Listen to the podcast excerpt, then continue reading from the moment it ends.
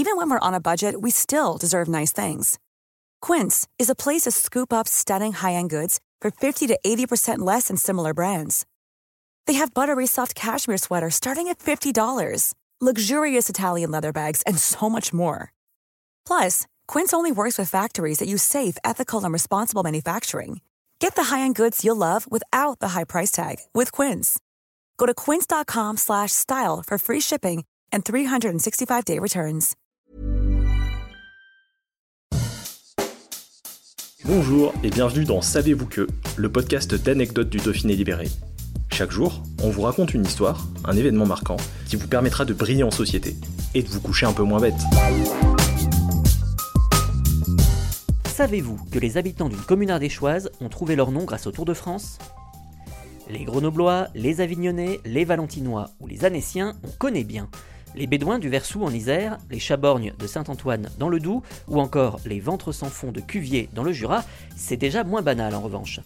Mais au milieu de nos près de 35 000 communes, aussi étonnant que cela puisse paraître, certaines n'ont pas de gentilé. En clair, leurs habitants n'ont aucun nom officiel, on ne les appelle pas. Parmi ces communes orphelines, on peut par exemple citer chez nous Ubaye-Serponçon dans les Alpes de Haute-Provence, Aiglier dans les Hautes-Alpes, Valère-Basse dans la Drôme ou encore Chanteperrier en Isère. Si certaines semblent s'accommoder de leur sort, cela n'a pas été le cas des habitants de Saint-Barthélemy-le-Plain, commune de 820 âmes au nord de l'Ardèche. Oh, pendant longtemps, cela ne les a pas empêchés de vivre comme si de rien n'était, jusqu'au déclic à l'été 2010. Cette année-là, le Tour de France passe par le village, qui met les petits plats dans les grands pour l'occasion, à grand renfort de décoration. Un journaliste se rend sur place pour les besoins d'un reportage radio et pose la question qui jette un froid à la mère de l'époque, Evelyne Figeon. Comment appelle-t-on les habitants de votre commune? Joker pour cette fois. Mais la mairie n'entend pas en rester là, elle creuse le sujet auprès de la préfecture, qui confirme aucun gentilé n'est enregistré pour Saint-Barthélemy-le-Plain. Qu'à cela ne tienne, une consultation populaire est organisée en janvier 2011 afin que chaque habitant puisse voter pour son nom favori. Trois propositions s'offrent alors à eux. Saint-Barth et Sainte-Barth, Saint-Barthinois et Saint-Barthinoise, ou bien Saint-Barthélémien et Saint-Barthélémienne. Le vote est ouvert à tous les habitants, à condition d'être âgés d'au moins 10 ans.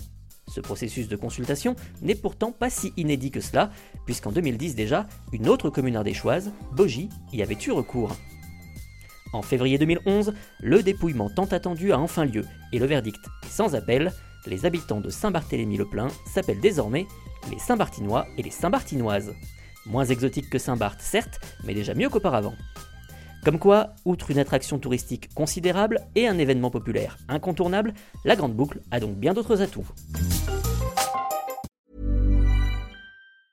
Hi, I'm Daniel, founder of Pretty Litter. Did you know cats tend to hide symptoms of sickness and pain? I learned this the hard way after losing my cat, Gingy. So I created Pretty Litter, a health monitoring litter that helps detect early signs of illness by changing colors, saving you money and potentially your cat's life. Pretty Litter is veterinarian developed, and it's the easiest way to keep tabs on your fur baby's health right at home. Go to prettylitter.com and use code ACAST for 20% off your first order and a free cat toy. Terms and conditions apply. See site for details.